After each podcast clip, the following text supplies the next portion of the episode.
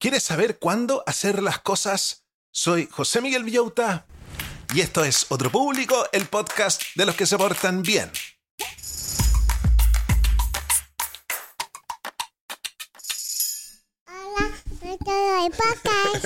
Hola a todos los del podcast, ¿cómo están brochachos? ¿Cómo están brochets? ¿Cómo está la familia Manson, McKinsey, Morgan, Gaga, Pinkett, Smith, Abercrombie and Fitch? ¿Listos para comenzar el fin de semana? Este día viernes le damos el puntapié inicial. y les traigo un capítulo ideal para que escuchemos y reflexionemos en estos días que se nos vienen de descanso. Porque vamos a hablar sobre cuándo tenemos que hacer las cosas. Porque hay momentos y momentos. Por ejemplo, los seres humanos tenemos un ritmo biológico. Hay momentos en la mañana en los que estamos más positivos y en la tarde, de a poco, nos vamos poniendo más negativos.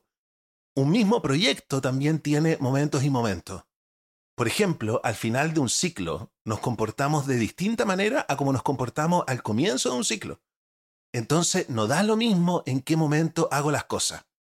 Para entender esto de mejor manera, encontré un libro que se llama When, ¿Cuándo en español?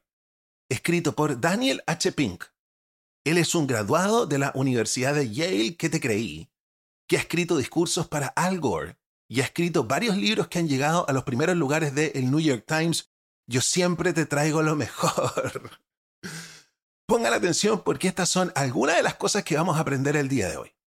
¿Cómo afecta el cronotipo a nuestra productividad? ¿Qué beneficios traen los descansos al aire libre? por qué son importantes los finales en nuestras vidas y cómo mantener la motivación al final de un proyecto, se los repito, eso entre otras muchas cosas más vamos a aprender el día de hoy. Pero antes de revisar el libro, como siempre, vamos a agradecer a todos los que hacen que esta máquina independiente funcione. Vamos a agradecer a todos los patrones que me colaboran mensualmente con dinero para que yo pueda dedicarme a esto que me gusta tanto de lunes a viernes, el proyecto por el cual me la estoy jugando. Y también vamos a agradecer a los siguientes emprendimientos de los mismos auditores. ¿Sabías que está científicamente comprobado que neurológica, emocional y físicamente los niños no están preparados para aprender a leer o escribir antes de los 7 años? En Jardín Infantil Casa Roble trabajamos bajo las pedagogías Pickler y Waldorf, que ponen al niño en el centro, respetando sus necesidades de desarrollo y su ritmo individual. En nuestro Jardín Infantil y Sala Cuna tendremos abierto durante todo enero y febrero. Tendremos juegos de agua, huertos, caminatas y talleres. Podrás traer a tu hijo por el día o por la semana. Incluye toda la alimentación y materiales. Estamos en Gestrudis Echeñique 485, Barrio El Golf. Contáctanos en jardincasarroble.cl, en nuestro Instagram arroba jardincasarroble o en nuestro WhatsApp al más 569-9434-3059. Si quieres avisar en el podcast, comunícate conmigo a través de Instagram Búscame como José Miguel Villauta.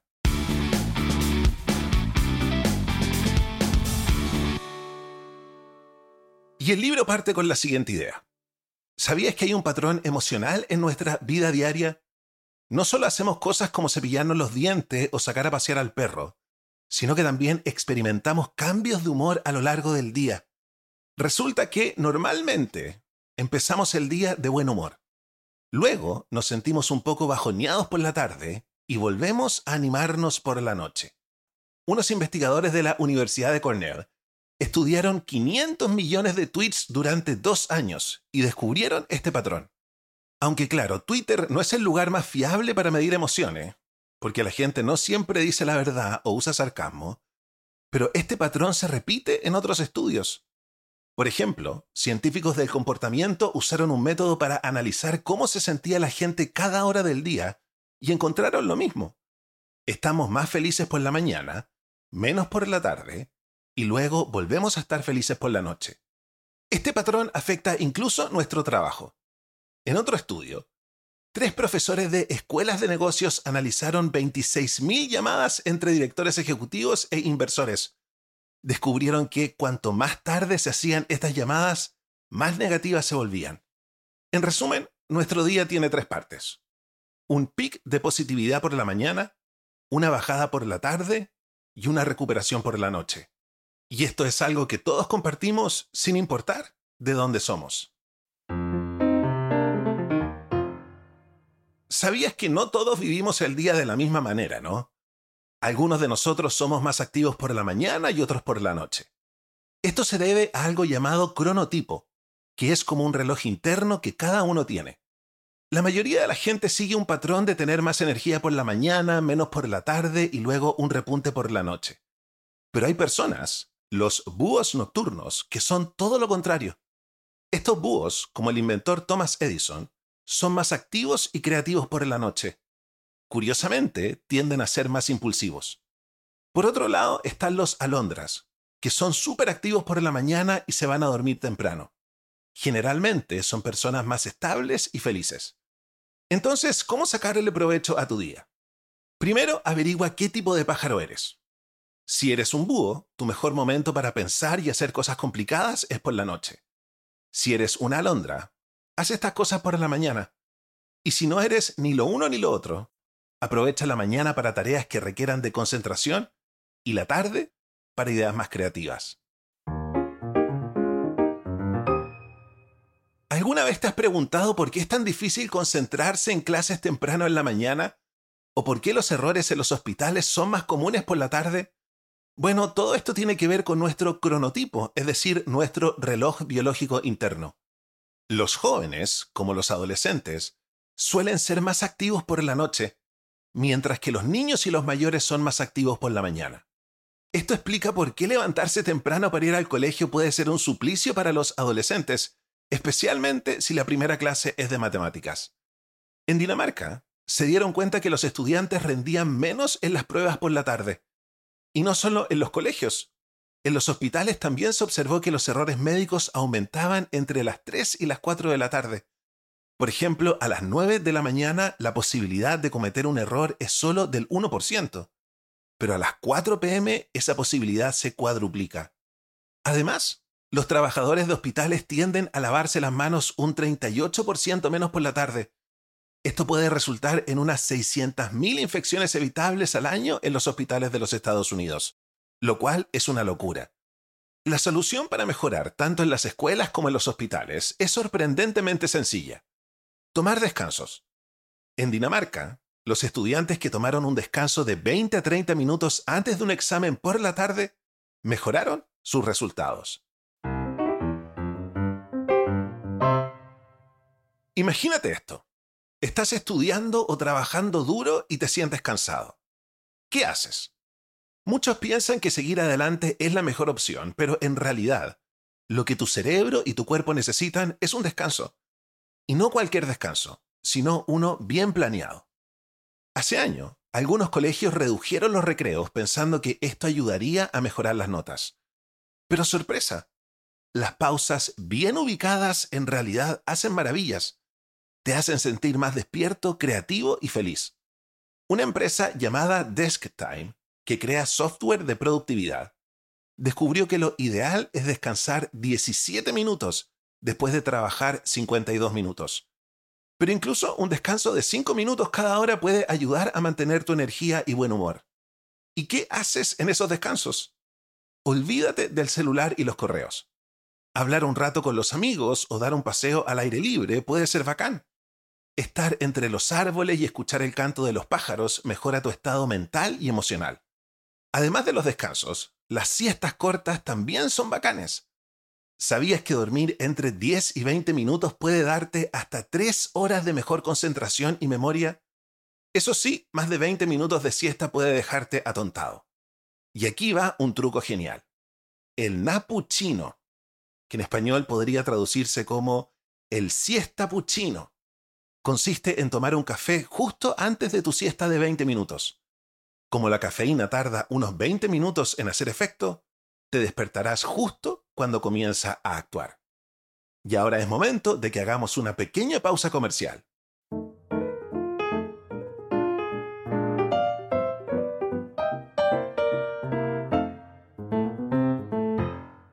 Descubre el encanto de los naranjos de Mayarauco un refugio romántico a solo una hora de Santiago. En nuestro íntimo hotel campestre encontrarás el lugar perfecto para reconectar con tu pareja. Sin televisores en las habitaciones, te invitamos a una experiencia de conexión pura. En nuestro restaurant Bisou, déjate seducir por la exquisita fusión de la gastronomía francesa y chilena. Sumérgete en nuestras tinajas de agua caliente, disfruta de masajes y relájate en nuestras piscinas, todo diseñado para fortalecer el amor. Los Naranjos de Mayerauco es una experiencia sensorial para enamorarse de nuevo. Contáctanos en nuestro WhatsApp al más 569-6845-7606 o búscanos en Instagram, Los Naranjos de Mayerauco y Bizú Restaurant para reservar tu escapada romántica.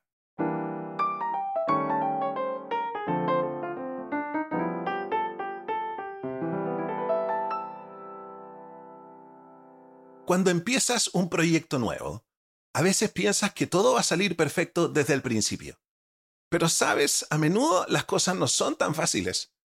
Aquí van unos consejos para que tus proyectos sean un éxito desde el inicio hasta el final. Primero, imagina lo que podría salir mal incluso antes de empezar. Esto es lo que se llama hacer un pre-mortem. Es como pensar en todo lo que podría matar tu proyecto antes de que siquiera comience demasiadas personas involucradas, objetivos poco claros. Al saber qué problemas podrían aparecer, puedes evitarlos. Ahora hablemos del efecto ah, ah". Una investigadora llamada Connie Gersig estudió a equipos en hospitales, bancos y universidades y notó algo curioso. Los equipos empezaban sus proyectos, pero no avanzaban mucho hasta llegar a la mitad del tiempo que tenían. En ese momento, cuando llegaban a la mitad, se daban cuenta de que tenían que ponerse las pilas y empezaban a trabajar de verdad. Curiosamente, algo similar pasa en el baloncesto. Los equipos que van perdiendo por un punto en el descanso, en la mitad, a menudo vuelven con más ganas y terminan ganando. Esto se debe a que la mitad del juego es un momento clave para motivarse y esforzarse más. Así que cuando estés en la mitad de tu proyecto, recuerda que es el momento perfecto para darle un empujón.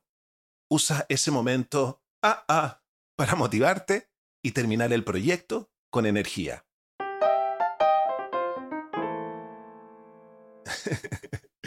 el momento ah, ah es cuando llegamos a la mitad y nos damos cuenta de que nos queda solo la mitad. Sigamos con el libro. ¿Te has preguntado cómo hacer que el final de un proyecto sea un éxito y no un caos? Aquí van algunos consejos. Primero, es clave tener una visión clara de lo que quieres lograr con tu proyecto. Si las cosas se ponen difíciles a la mitad, recuerda por qué empezaste. Esto ayuda a motivar a tu equipo recordándoles el objetivo final. Pero ojo, no empieces a cambiar los roles de todo ni a introducir ideas nuevas. Más bien, recuerda a todos cuál era el plan original y eso debería darles el impulso necesario para salir adelante hay que tener cuidado con algo. Cuando un proyecto está por terminar, a veces la gente hace cosas extremas. Esto sucede porque le damos mucha importancia a los finales y queremos hacer algo grande justo antes de cruzar la meta. Por ejemplo, imagina a dos directoras ejecutivas. Una fue generosa durante 50 años, pero se volvió egoísta en sus últimos dos años. Y la otra fue egoísta durante 50 años, pero generosa en sus últimos dos años aunque una vida fue claramente mejor. La gente suele valorar más los finales. Además, hay un dato curioso. Las personas que están por cumplir años terminados en 9, como 29, 39, 49, etc., tienden a hacer cosas extremas, como correr una maratón por primera vez, empezar una aventura amorosa o incluso cosas más tristes. Y la última idea del libro es una volada heavy del autor. ¿Sabes qué es lo genial de los finales? Nos dice, aunque a veces nos ponemos un poco locos cuando algo está por terminar, hay formas de hacer que esos momentos sean especiales y llenos de emociones. Primero, hablemos de esa sensación agridulce donde la felicidad se mezcla con un toque de tristeza. Es como cuando ves una película de Pixar que te hace reír y llorar al mismo tiempo. Eso captura la esencia de lo que significa ser ser humano. Puedes crear finales así de emotivos en tu propia vida. Por ejemplo, cuando terminas el colegio o un trabajo, escribe una carta a tu yo futuro y léela cinco años después. Te sorprenderá lo mucho que te puede emocionar. Estas cartas son como un puente entre tu pasado y tu presente, y es una forma increíble de emoción que puedes añadir a tu vida. Mucha gente dice que la felicidad está en vivir el momento, pero eso es solo una parte. La verdadera satisfacción viene cuando te sientes conectado con tu yo del pasado y del futuro. A veces pensamos que en 5 o 10 años seremos totalmente diferentes, y eso nos hace olvidar de cuidar de ese futuro yo. Pero si empiezas a pensar en el futuro cercano, como en unos días, puedes sentirte más cercano a ese yo futuro y tomar decisiones mejores como ahorrar dinero. El tiempo es un concepto complicado. Nos perdemos en él fácilmente, pero todo mejora cuando empezamos a entender cómo se relaciona nuestro pasado, nuestro presente y nuestro futuro. Y de esta manera terminamos de revisar el libro de El día de hoy. Miren qué interesante darse cuenta de que hay un momento para cada cosa, de que tenemos un cronotipo y tenemos un ritmo durante el día, que los proyectos tienen sus distintos momentos y que en los ciclos nosotros nos comportamos de manera distinta, nos comportamos de manera distinta al comienzo o al final de un ciclo. Para que le saquemos mejor provecho a este texto que acabamos de revisar, ¿por qué no vamos con nuestra sección Las tareas accionables? Las 10 tareas ordenadas por importancia, del número 10 al número 1. ¿Qué tarea estará en el número 1, número 1, número 1? En el número 10, toma descansos cortos cada hora. En el número 9, prevé problemas antes de empezar. En el número 8, escribe cartas a tu futuro yo. En el número 7, Mantén roles y estrategias estables en un proyecto. En el número 6, usa el momento AA a la mitad de un proyecto para motivar. En el número 5, adopta comportamientos para tu futuro yo. En el número 4, da importancia a los finales. En el número 3, ten una visión clara del objetivo del proyecto. En el número 2, ajusta actividades a tu cronotipo. Y en el número 1, número 1, número 1, ten actividades al aire libre en los descansos.